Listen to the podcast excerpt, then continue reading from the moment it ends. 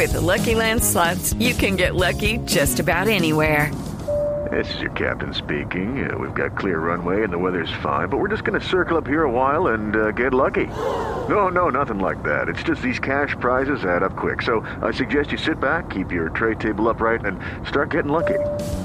Play for free at LuckyLandSlots.com. Are you feeling lucky? No purchase necessary. Void where prohibited by law. 18 plus terms and conditions apply. See website for details. Bajando la inflación en Estados Unidos, 8 en punto.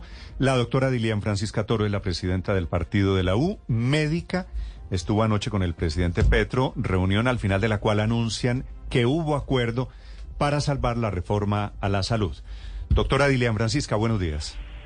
Muy buenos días, Néstor, a usted y a todos los oyentes. Solo sáqueme de una duda. ¿Por qué en las reuniones que ustedes tienen con el presidente hablando de reforma a la salud no ha estado la ministra de Salud? Pues no sé, eso es una invitación que hace el presidente, no, no sé por qué, pero lo que sí habló eh, el ministro Prada y, la y el, presidente de la Cámara es que habían estado hablando con ella, ella pasó un documento y parece que lo que dijeron allí, que el 75% de, de lo que habíamos pasado nosotros estaba de acuerdo y que había algunas diferencias que fue precisamente las que hablamos con el presidente. Mm. ¿Y cuál es el 75% de lo que ustedes habían planteado la semana pasada que va a ser incluido en la nueva reforma a la salud, doctora Dilian? Pues eh, nosotros hicimos las modificaciones de acuerdo al, al, al proyecto que presentó el gobierno. Y, básicamente las diferencias eran que eh, allí se planteaba un sistema eminentemente público eh, y nosotros eh, planteamos un sistema público y privado, o sea, que, que, se pudiera lograr tener las dos, los dos sistemas. Eso fue uno de los primeros acuerdos que, que, llegamos con el presidente. Va a haber un sistema público que va a tener centros de atención primaria, que son los hospitales nivel 1, también van a haber las redes integradas e integrales públicas y privadas, donde va a haber libre escogencia, y también haber un sistema privado en donde los centros de atención primaria de las EPS eh, o los que hoy se van a llamar, eh, se están llamando gestoras de vida y salud porque son distintas y es muy importante aclarar esto, Néstor. Ya las EPS no van a ser iguales. Las EPS no van a tener recursos, los recursos van a girarse directamente a las clínicas y, eh, clínicas y hospitales. Van a, van a quitar, va, se le va a, quitar, a eliminar la integración vertical, que es la de, que contraten con las mismas clínicas. Claro, va a haber una transición, porque pues hay unas EPS que tienen, eh, tienen clínicas y pues no les puede decir de un momento a otro venda las clínicas eso ya será una, un, un periodo de transición. Y además había como una posición más o menos, por decir algo, dominante, porque hacían las redes con quien ellos les parecía. Ahora van a hacer las redes en concertación con las secretarías de salud avaladas por el ministerio.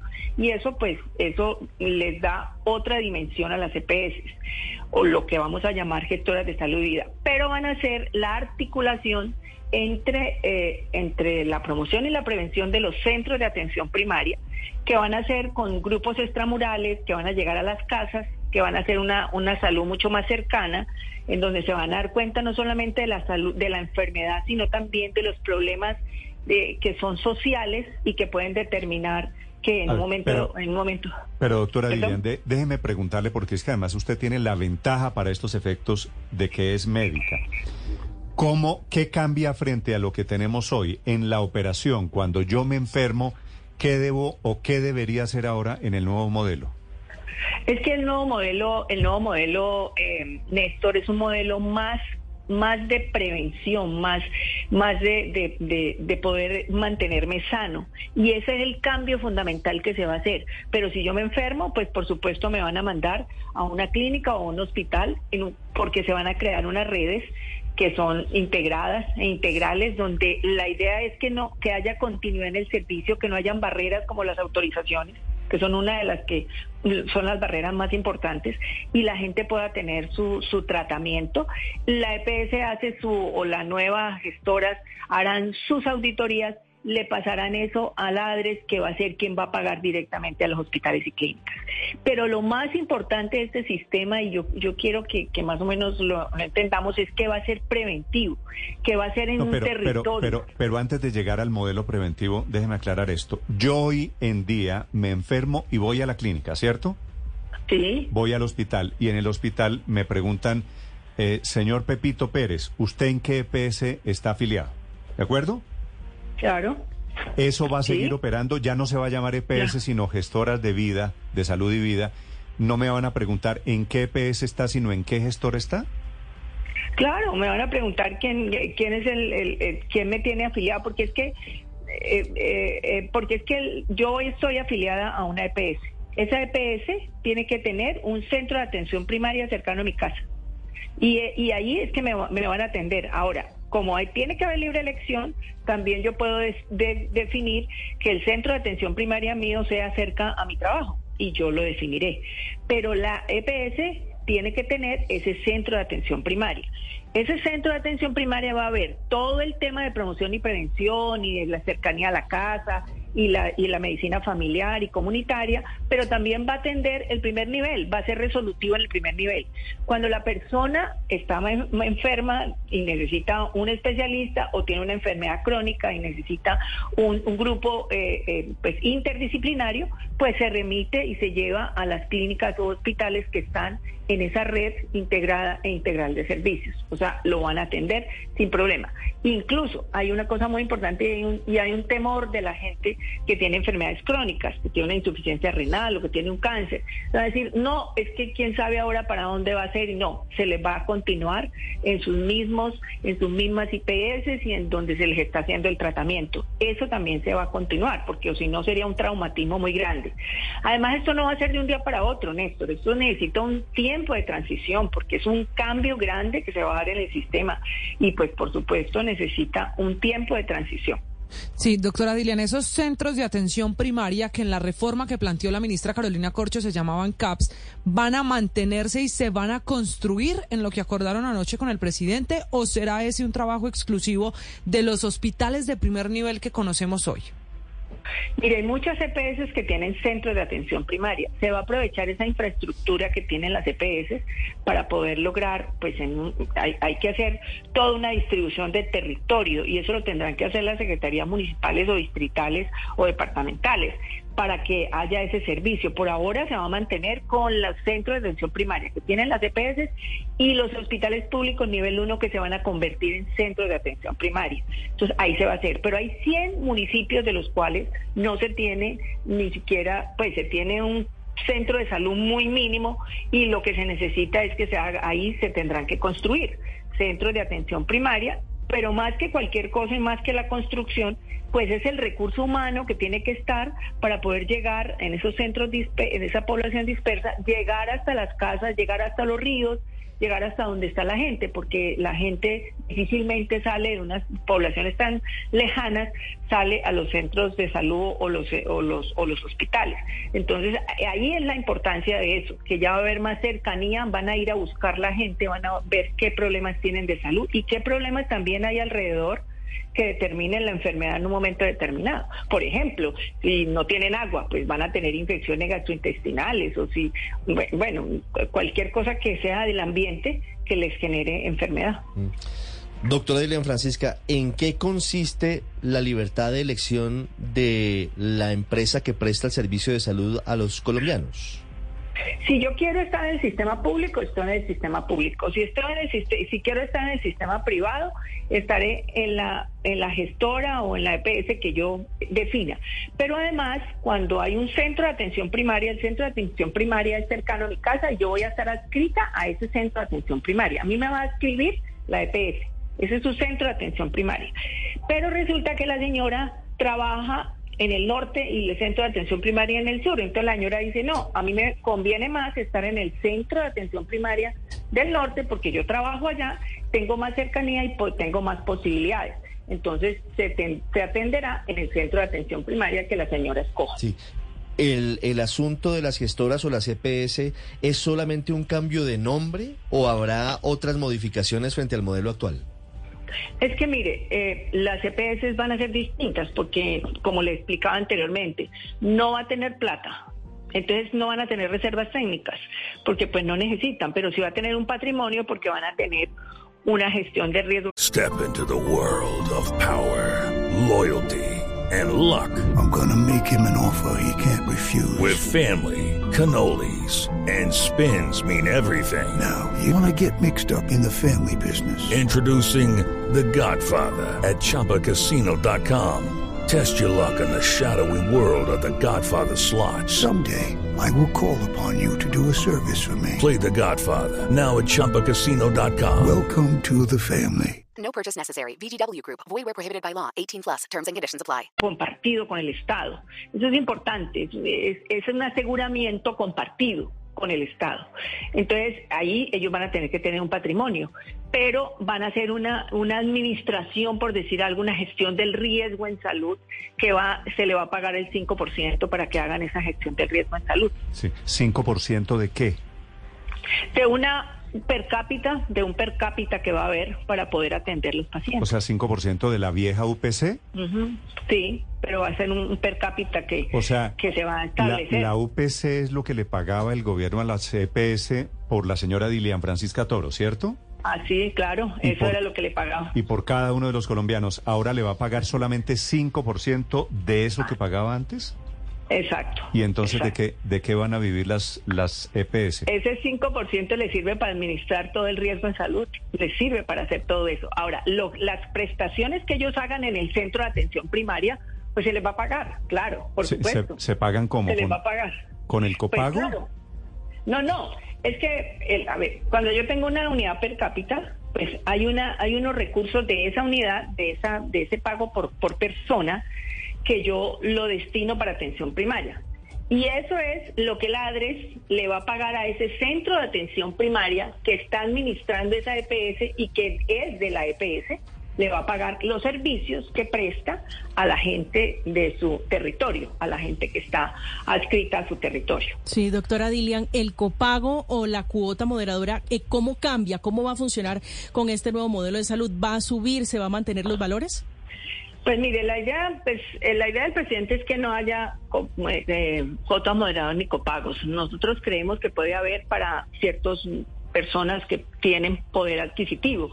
Eso pues lo vamos a discutir en la, en la, ya, ya cuando, cuando estemos escribiendo y se sienten ya los ponentes a, a trabajar el tema. Pero lo tienen pensado como, doctora Dilian, por estrato, ¿cómo podrían hacer esa diferencia No, entre eh, uno eh, y los otro? que tienen, sí, porque los que tienen poder adquisitivo, que son los que pagan, eh, pues yo creo que tienen para pagar un copago muy pequeño. Es que eh, muchas veces, eh, no sé si aquí eh, hay mucha gente que va, se, le prestan el servicio de un infarto, un stent, le hicieron todo el tratamiento y el copago es 50 mil pesos. Pero la idea, O sea, por ejemplo, sería quienes están recibiendo subsidios del Estado, digo porque se me ocurre que es un buen termómetro. Eh, quienes reciben subsidio no pagarían copagos en el nuevo modelo de salud. No, pero de verdad no pagan, no pagan copagos. El, el- ya está establecido en la ley desde, desde la 1122 está establecido que el nivel 1 y 2 no paga Y copago. entonces, y entonces qué cambia. No, que pagarían copago los que tienen poder adquisitivo. Pero eso es una discusión que tenemos que dar porque pues la, el- la reforma del presidente no, no, no, no se cobran copagos ni, ni cuotas moderadoras. Sí, y hablando de lo que se va a pagar por los servicios, doctora Dilian, ¿en qué quedaron con el presidente del famoso sistema tarifario? De tener una tabla en la que cobren lo mismo en todas las clínicas y hospitales por el examen, por la cirugía o por una cita médica. ¿Ese sistema tarifario va o no va? No, eso precisamente él, él, él ha cambiado su modo de, pensar con, al respecto de eso, porque un solo, mode- un solo manual tarifario lo que hace es desestimular la calidad. Eh, y pues lógicamente ahí no pueden cobrar, no pueden pagarle lo mismo a una clínica que está en la esquina, a una, a una clínica que tenga todos los avances tecnológicos. Entonces lo que se, lo que quedamos es que podría ser un piso tarifario con un techo, es decir, como una variabilidad entre piso y techo para que se estimule la, que haya más avances tecnológicos y mejor calidad en las clínicas y hospitales. Sí, doctora Dilian Francisca, sobre esos centros de atención prioritaria quiero preguntarle, porque dice usted que una persona perfectamente puede inscribirse en uno que le quede cerca a la oficina, pero los hijos qué, en los que son cerca al colegio, y si eso no se vuelve un galimatías, cada miembro de la familia inscrito en un centro de atención prioritaria distinto. Es que las familias pueden ser, a, ver, yo quiero explicar, la familia puede ser, por ejemplo, que yo yo mi, mi grupo familiar sea con con mi que, con mi mamá también. Entonces yo puede ser que esté cerca lo de mi mamá digo yo quiero el centro de atención primaria con mi mamá y ese es mi y ese es mi mi ah, con yo con quien yo quiero tener el, el, el, centro de atención primaria. Pero no quiere decir que es que ahora le dio la, la, la posibilidad que a todo el mundo se le dé no tiene que tener unas causas y tiene que dar unas razones por las cuales tiene ese centro de atención primaria más diferente al que se le da al que se le da en la EPS. Entonces, pues eso sí ya es de funcionamiento eh, interno de la de la gestora y que y que lo pueda hacer de acuerdo a las necesidades comunitarias o familiares. Tengo preguntas de varios oyentes, doctora Dylan Francisca, sobre algo que no está explícito, pero yo quisiera saber ustedes si lo hablaron con el presidente Petro. ¿Se mantienen los planes complementarios y la medicina prepagada? La medicina prepagada sí, no no no no se no se no cambia. Incluso en nuestra propuesta ni siquiera la tocamos porque ya está en otros en otras reformas, entonces no había necesidad de tocarla. La medicina prepagada continúa. Mm, que esa, esa, es una duda importante porque mucha gente pensaba que con la reforma a la salud, la original del gobierno, se iba a afectar la medicina prepagada, ¿verdad? Una cosa que sí, claro, la gente pensaba, pero no, se va, se va a mantener. Hay una cosa importante, Néstor, y es que había una preocupación con la burocratización de, de, de con esos fondos, con esa cantidad de gente que estaba en los municipios, en los departamentos, en las regiones.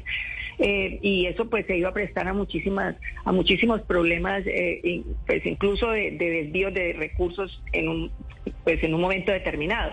Eso se eso se elimina no esa fue una solicitud nuestra y el presidente se elimina qué los fondos que se hacían en las regiones, en los municipios, en los departamentos que se hablaba, se habla en la reforma del gobierno. Los fondos regionales del ADRES, la, distribución de, los recursos de la salud. Pero el ADRES, pero el ADRES se va a convertir. No, el ADRES sí, el ADRES se, el ADRES va a fortalecerse para poderse convertir en ese gran pagador, sí. ¿cierto? Pero los fondos que eran del ADRES, que iban a ser unos territoriales, unos mm. municipales, otros departamentales, esos, esos ya no, no se van a. Dilian, una pregunta final. Si yo no tengo acceso a tratamientos o a medicamentos o a citas médicas, ¿a quién le pongo la tutela?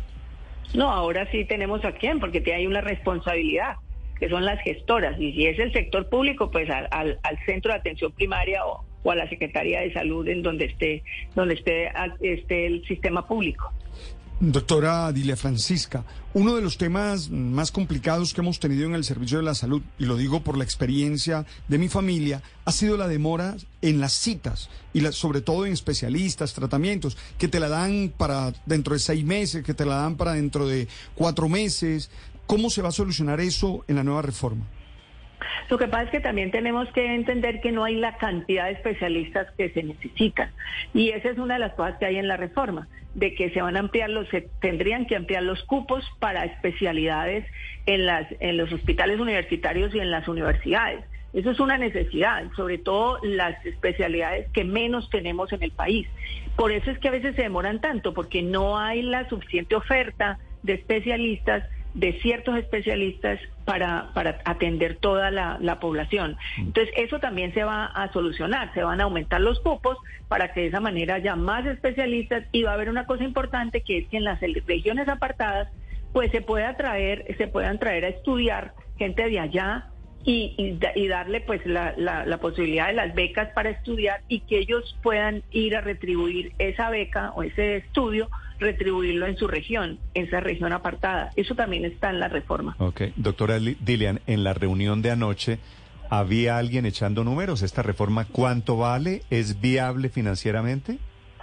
Por 18 millones de personas, eh, eh, pues lo que tienen escrito eh, allí el, el, Ministerio de Hacienda, por 18 millones de personas que se haga esa atención primaria son 8 billones.